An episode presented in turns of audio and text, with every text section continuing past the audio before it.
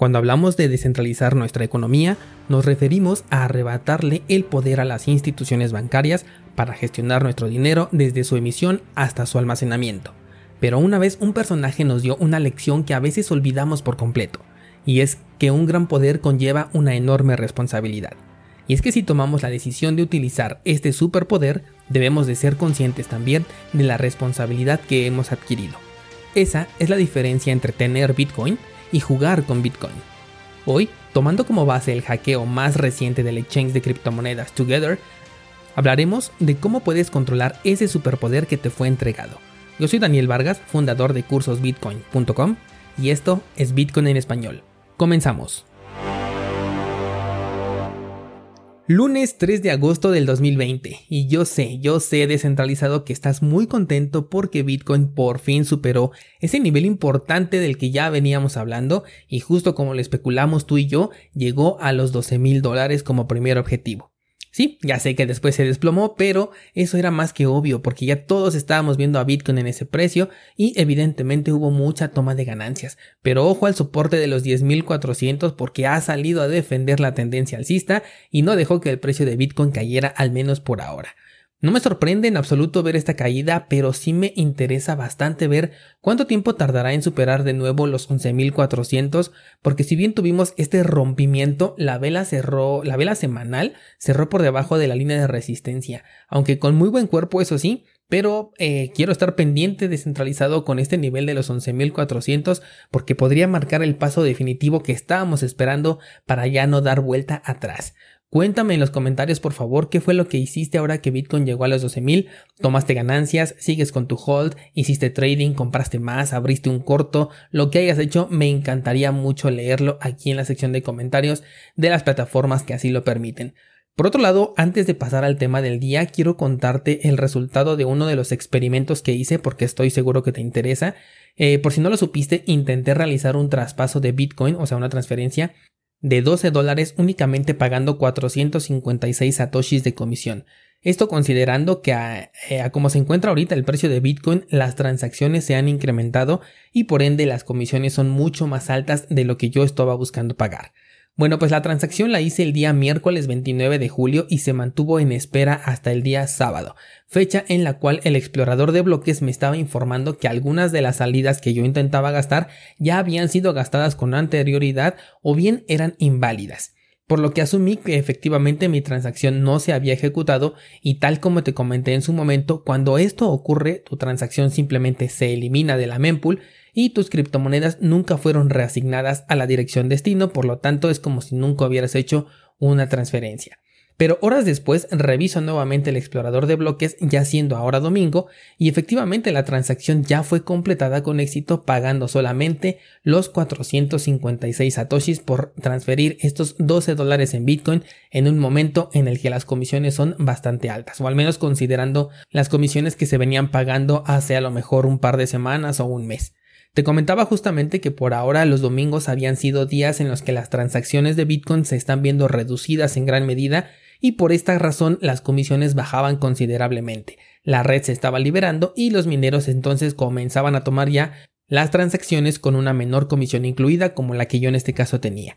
Así que esta prueba fue exitosa. Recuerda que esto es algo que no va a suceder todos los domingos y mucho menos si cuando escuches este episodio Bitcoin ya se encuentra sobre un nuevo máximo histórico o cerca del anterior de los 20 mil dólares pero es una pequeña estrategia que puedes utilizar para transferir tus criptomonedas los fines de semana. De cualquier forma, en la clase del viernes de cursosbitcoin.com te expliqué más a detalle sobre esto de las comisiones y cómo puedes verificarlas en tan solo cuestión de un par de segundos para poder saber si es un buen movimiento para hacer transacciones o mejor buscas otra alternativa. Por último, ya para pasar ahora sí ya con nuestro tema de hoy, déjame recordarte que ya está la versión de Minded de Cardano, estoy hablando de Shelly, y con esto ya puedes delegar tus criptomonedas para comenzar a recibir recompensas a partir de esta semana. Ya publiqué la actualización en el curso de staking de criptomonedas en donde te enseño cómo hacer este proceso ya en la nueva cartera de Dedalus. Lo único que nos queda pendiente para completar todo este largo proceso que ha tenido Cardano es que actualicen la wallet de Yoroi y también que nos permitan tomar el control sobre las ganancias que obtuvimos en la versión de prueba que fue incentivada, lo cual también debe de ocurrir esta semana si es que nada sale mal. Así que mantente pendiente, sobre todo si tú tenías criptomonedas que ya habías ganado en, la versión testnet, porque eh, el momento de reclamarlas se acerca por fin, ahora que Cardano ya es oficialmente una red descentralizada. Y bien, pues ahora sí pasemos a nuestro tema del día.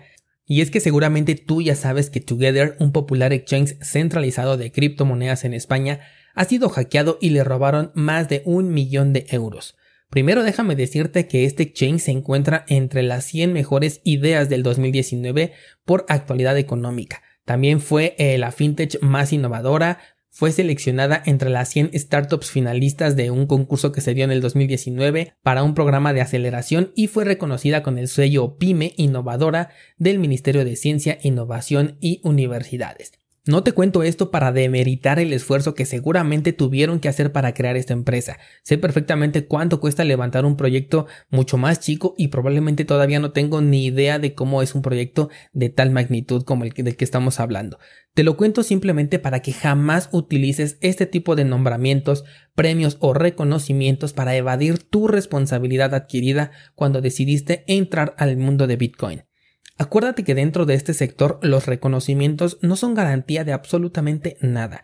E incluso el soporte de, las empresas tecnológicas en este sector en específico son baches en el camino. Y aclaro que no estoy hablando de adopción por parte de empresas tecnológicas, dije soporte, es decir, que una moneda dependa del soporte que le da un gigante tecnológico como el caso que hemos platicado por ejemplo de Tita.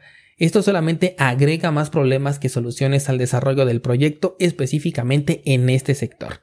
Bueno, pues resulta que el exchange fue hackeado, perdió más de un millón de euros y ha declarado que no tiene la solvencia para poder respaldar esta pérdida, con lo cual los clientes pueden ir pensando ya en perder todo su capital depositado en esta casa de cambio y espero que ningún descentralizado se encuentre dentro de esta estadística. Sin embargo, la gente de Together no piensa darse por vencida tan fácilmente y quiere, entre comillas, ayudar a los afectados ofreciendo una solución a través de su propio token llamado 2GT. Lo que buscan es compensar a los afectados con un token que es emitido realmente de la nada, se llama el token 2GT, y quieren entregarlo al valor de lanzamiento de 5 céntimos. El problema con esta solución es que para que te puedas deshacer de este token que te están regalando, por así llamarlo, alguien tiene que estar interesado en comprar el token de una empresa que recientemente fue hackeada y que oficialmente ha salido a declarar que no tiene dinero para pagarle a sus usuarios. ¿Quién va a querer este token? Así que no veo de dónde pueda salir este dinero si no es de la misma empresa cosa que también ya dijeron que lamentablemente no pueden hacer, aunque a ellos les encantaría poner de su propio dinero para poderle pagar a sus usuarios, porque existen restricciones que prohíben hacer esto. Me trajo mucho a la memoria el caso de Cryptopia, que seguro muchos ya olvidaron y los más nuevos ni siquiera conocieron, pero este era un exchange que pasó por exactamente lo mismo y finalmente, después de un proceso engorroso en el que además perdías la privacidad, a algunas personas sí les regresaron pero nada más un porcentaje representativo del saldo que tenían depositada en esta casa de cambio. Y además sirvió de preámbulo también para eliminar a una de las monedas scam más exitosas llamada Unit, porque esta moneda eh, provenía del Ponzi de Crypto Mining Farm, uno de los Ponzi más famosos que duró muchísimos años y que incluso benefició a muchas personas, pero finalmente terminó muriendo como lo hacen todos estos esquemas que son insostenibles, pero que como muchas veces sí dejan ganancias al principio, pues se vuelven bastante populares. Un día vamos a hablar exactamente igual de lo que es DeFi, pero bueno, hoy todavía no es ese día. Bueno, pues como en este caso de, Cryptopia, ahora Together ofrece también una alternativa desde mi perspectiva completamente insostenible y que no satisface la necesidad de los afectados. Pero de cualquier forma vamos a darle seguimiento a esta noticia y ver si realmente eh, las personas que están perdiendo su dinero con esta, con esta casa de cambio van a poder recuperarla. Pero ¿qué es lo que está pasando? ¿Esto es algo nuevo? ¿Es sorprendente? ¿Es inesperado? Pues la verdad es que no, para nada. Los descentralizados más longevos ya saben que todo exchange va a ser hackeado tarde o temprano. Piensa en un exchange. Y sí, ese que se te vino a la mente en este momento, ese exchange va a ser hackeado si no es que ya lo fue en el pasado, y aunque ya lo haya sido, también va a volver a ser hackeado. Esto estoy completamente seguro. Sobre todo ahorita con el incremento de precios de Bitcoin, estos hackeos van a ser noticia de cada mes. Y no te miento, tan solo en 2019 me tocó hablarte desde el mes de enero de más de 6 casas de cambio que fueran hackeadas. Mes con mes uno tras otro iba cayendo. Y si no regrésate a los episodios y ahí vas a ver cómo te iba contando de uno y de otro y de otro. Y esto no nada más afectó a, a casas de cambio pequeñas, incluyó también a casas grandes como por ejemplo Bitcomp o Binance también fue hackeado en el 2019 y después de esto la verdad es que ya perdí la cuenta porque los hackeos no se detuvieron ahí y la gente siguió perdiendo dinero. Aún así todavía recibo mensajes de algunos descentralizados que mantienen sus criptomonedas en Bitso, en local bitcoins, en Binance, etc. Y no te estoy diciendo qué es lo que tienes que hacer con tu dinero, porque ese es el superpoder que tenemos con las criptomonedas, que nosotros podemos realmente decidir en dónde lo vamos a poner, a diferencia del dinero convencional, que en apariencia tú escoges la institución bancaria de tu preferencia, pero finalmente todas ellas le van a responder a la misma autoridad central. Lo que digo es que hay algunas personas que están minimizando el riesgo de tener sus criptomonedas dentro de un exchange centralizado, y los casos de hackeos no son nada más el problema. ¿Te acuerdas, por ejemplo, el caso de Twitter del mes pasado? Bueno, pues te conté ya en su momento que Bitso suspendió los retiros para evitar que cayeras en esta estafa. Algo que sí podrías agradecer si tú tenías la intención de enviarle tu dinero a Elon Musk o bien podrías criticar porque finalmente te quitó por un momento el derecho de usar tu propio dinero, dejando claro que lo puede volver a hacer cuando le plazca. Y siguiendo en el tema de Bitso, algo que me sorprendió mucho leer eh, en, esto, en este fin de semana es que ahora que el precio de Bitcoin llegó a, los 12 mil dólares, algunas personas no pudieron vender sus criptomonedas. Déjame hacer una aclaración en este punto y es que lo leí en un grupo al que pertenezco sobre criptomonedas. Ahí se estaba debatiendo todo este eh, detalle de que tenían problemas con Bitso para poder vender sus criptomonedas en el momento más importante. Así que tomemos esta nota no como una noticia oficial, sino como una experiencia de algunos usuarios. Bueno, pues en principio podríamos pensar, bueno, pues es que en ese momento todo el mundo quería vender, la red se saturó, etc. Pero nos deja pensando, si esto es cierto, ¿qué es lo que va a pasar cuando la red se sature mil veces más, cuando se alcance un nuevo máximo histórico? ¿Tampoco vamos a poder vender nuestras monedas en este exchange? Esta acción además no es novedad, la vemos una y otra vez ocurrir pero dentro de Coinbase, que de hecho este exchange ya tiene la mala fama de manipular su plataforma para que no puedas vender justo cuando se dan movimientos fuertes en el precio de la moneda. Pues te tengo malas noticias descentralizado y es que Coinbase tiene una fuerte participación dentro de Bitso. Y si logro confirmar esto de que no se podían realizar eh, ventas en el momento en el que Bitcoin llegó a 12 mil dólares y además vemos una reincidencia dentro de esta casa de cambio, estoy convencido de que Bitso ya no sería una de las plataformas en las que metería mi dinero, sobre todo porque en México tenemos más opciones, por ejemplo Volabit, Tauros e incluso las externas como por ejemplo Binance que ya nos ofrecen la oportunidad de poder comprar directamente nuestras criptomonedas. Y por supuesto sin dejar de lado y de hecho poniéndolas por encima a las de cambio descentralizadas que nos permiten comprar criptomonedas de una mucho mejor manera.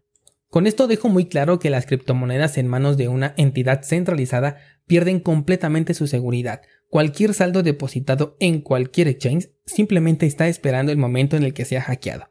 Tampoco es para satanizarlos, pues para actividades como por ejemplo trading son buenísimos, son la mejor plataforma que puedes utilizar. Pero mientras ese dinero no se encuentre dentro de una orden abierta, no tiene ninguna necesidad de estar dentro de un exchange arriesgándose por nada. Los exchanges son lugares de intercambio, por eso se llaman exchange, y no son de almacenamiento. Mm, si no se llamarían wallets y aún así correrían un riesgo al estar eh, en línea. La gracia de las criptomonedas es que nos ofrecen por un lado el camino conocido de delegar la custodia de nuestro dinero a un tercero, pero con la lamentable diferencia de que un exchange, una casa de cambio, es mucho más inseguro que un banco. La gran novedad aquí en este terreno es que también nos permite guardarlo por nuestra cuenta. Pero como esto es algo que jamás en nuestra vida antes de Bitcoin habíamos podido hacer, tenemos que aprender cómo es que se hace, cuáles son nuestras mejores opciones, porque no, no existe algo como la mejor cartera de todas, esa no existe, cada cartera satisface diferentes necesidades. Por ejemplo, hay quienes por no querer usar una cartera en hardware, porque estas tienen un costo obviamente, mantienen sus criptomonedas dentro de Exodus, una cartera con altas medidas de seguridad y que te permite tener el control de tus llaves privadas. De hecho, me has escuchado recomendarla. Pero los usuarios que tengan Bitcoin y tokens ERC20 cuando Bitcoin supere el máximo histórico y los tengan dentro de Exodus, se van a arrepentir de tener ahí sus criptomonedas, porque cuando quieran hacer retiros les va a salir bien cara la transacción. Y aprender eso en el momento menos adecuado va a tener un costo que jamás vas a olvidar. La enorme ventaja con la que cuentas es que lo puedes evitar simplemente entrando a cursosbitcoin.com slash cartera. Descentralizado, Bitcoin nos ha abierto las puertas a las verdaderas finanzas descentralizadas.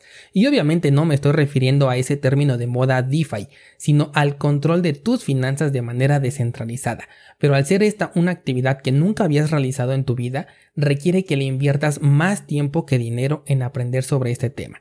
No es para nada difícil, solamente requiere que le dediques un poco de tiempo y ya está pero tú vas a decidir qué es lo que quieres invertirle a este aprendizaje, si tiempo o dinero. Entiéndase que invertir dinero quiere decir que te lo van a terminar robando en algún momento en un hackeo de este tipo y simplemente aprenderás la lección por la mala. Me gustaría decirte que ya no vamos a hablar de exchanges hackeados, pero no va a ser así. No sabemos cuándo, pero únicamente estamos esperando cuál será el siguiente objetivo dañado. Y espero de verdad que estés protegido ante ello. Y hasta aquí por el día de hoy descentralizado, espero que te haya parecido muy interesante el tema y que le saques provecho, que tomes acción sobre todo el día de hoy para proteger tus criptomonedas de estos y otros ataques que se pueden dar dentro de este criptomundo. Te espero el día de mañana para debatir las demás noticias cripto de la semana y ver qué sucedió con el precio de Bitcoin. ¿Tú crees que nos vamos a la luna?